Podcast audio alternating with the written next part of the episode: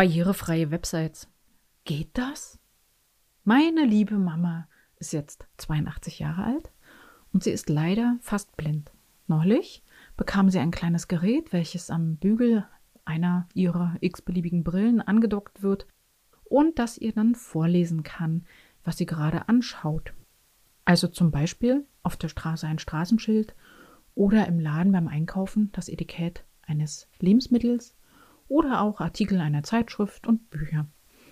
Es klingt ein bisschen computersteif, aber hilfreich ist es ohne Ende.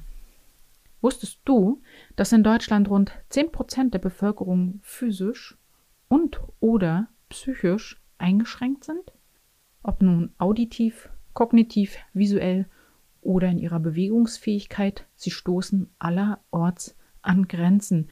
Und ähm, rein städtisch gesehen hat sich ja in den letzten Jahren bereits vieles verbessert. Also ich beobachte halt hier in Berlin, dass fast alle Bahnhöfe Aufzüge haben oder an den Kreuzungen die Bürgersteige abgesenkt wurden.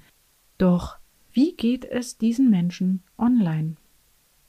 Hallo und herzlich willkommen zu einer neuen Episode bei Snackable Häppchenweise Grafiktipps. Mein Name ist Jana Schlosser und ich bin Kommunikationsdesignerin und beratende Gestalterin. Und ja, barrierefreie Kommunikation, das ist ein Thema, das bisher noch viel zu wenig Beachtung findet.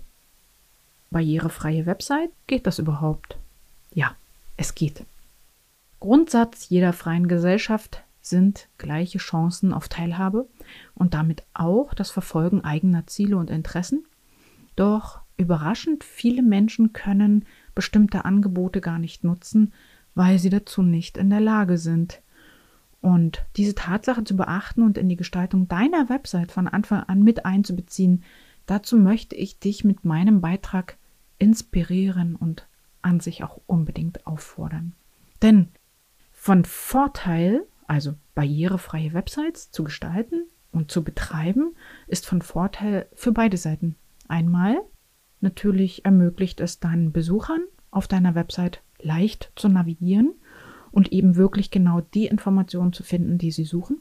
Und andererseits erreichst du selbst, dass deine Besucher eine sehr positive Erfahrung mit deiner Website verbinden und du erhöhst damit die Zufriedenheit und natürlich auch die Loyalität deinem Angebot gegenüber. Was konkret kannst du tun? Zuallererst geht es natürlich um die flexible Nutzung oder eben Wahlmöglichkeiten. Oder darum geht es überhaupt bei Barrierefreiheit, dass ich eine Wahlmöglichkeit habe. Das heißt ganz konkret, bietest du Menschen mit Sehbehinderungen deine Inhalte zum Anhören an, Menschen mit Hörbehinderungen den Inhalt von Videos, falls vorhanden, eben mit Text zum Mitlesen und Menschen mit kognitiven Einschränkungen Inhalte in leichter Sprache. Wobei das, also der letzte Punkt gerade für Behörden und Verwaltungen ganz besonders wichtig ist. Bei der Gestaltung deiner Website solltest du also unbedingt folgende Punkte beachten. Schaffe eine eindeutige und übersichtliche Menüstruktur. Sortiere deine Inhalte nach Gewichtung, also packe das Wichtigste ganz nach oben. Schreibe verständliche Texte, das heißt, nutze möglichst kurze Sätze und vermeide Verschachtelungen? Beachte bei der Programmierung die Hierarchie. Das heißt, nutze sinnvolle H1, H2, H3 etc. Überschriften, denn diese werden von automatischen Vorleseprogrammen erkannt. Gib Bildern und Grafiken einen sinnvollen und wirklich beschreibenden Alternativtext, denn der dient dazu, die Inhalte deiner Bilder für Blinde vorzulesen. Achte auf eine kontrastreiche Gestaltung. Also, das heißt, nutze deutlich unterscheidbare Schriftarten, zum Beispiel im Fett-Fein-Kontrast oder eben, dass die Überschriften eine andere Schriftart haben als dein Lesetext.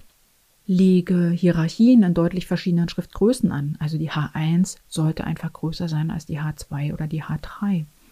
Achte auf Kontraste in der Farbigkeit von Vorder- und Hintergrund. Denn farbenblinde Menschen können zwar selber lesen, haben aber Schwierigkeiten, wenn die Kontraste der Farbigkeiten nicht ausreichend sind, die Dinge voneinander zu unterscheiden und es sozusagen zu lesen. Das gilt natürlich vor allen Dingen auch bei Schaltflächen. von Formularen, dass die ausreichend Kontrast haben und damit eben für zum Beispiel farbenblinde Menschen gefunden werden können.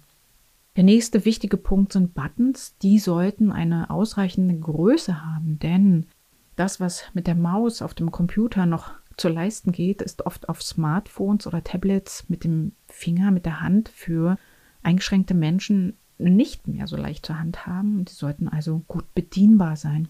Und was die Links angeht, sorge für sprechende Links, also sprechend in Anführungszeichen, denn du kannst auf einem Link ganz konkret formulieren, wohin er führt. Zum Beispiel, mehr über mich findest du hier, ist eine andere Aussage als hier klicken. Damit können Nutzer oft nichts anfangen.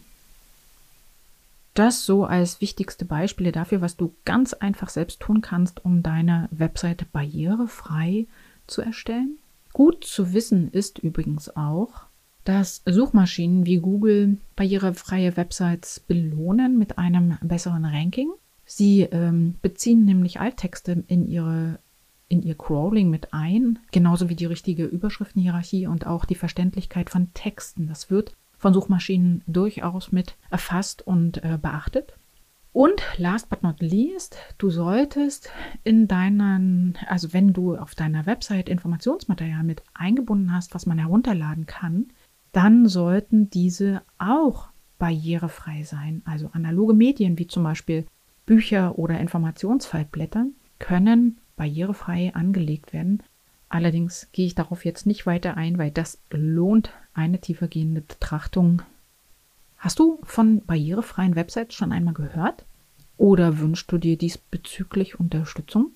Dann sprich mich gerne an und wir schauen gemeinsam auf deine Seite.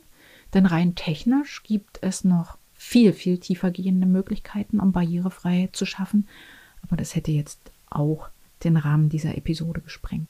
Du möchtest deine Website modernisieren oder neue Angebote hinzufügen und brauchst da einen Blick von außen, einen professionellen Blick von außen, dann kann ich dir helfen. Und genauso natürlich, wenn du gerade dabei bist, überhaupt eine eigene Webpräsenz aufzubauen. Also mehr über mich und meine Angebote findest du auf meiner Website www.janaschlosser.de. So, und ganz zum Schluss wie immer der Spoiler für die nächste Episode. Seit einigen Wochen veröffentliche ich jeden Dienstag Wissen und Schätze der Schriftsetzer.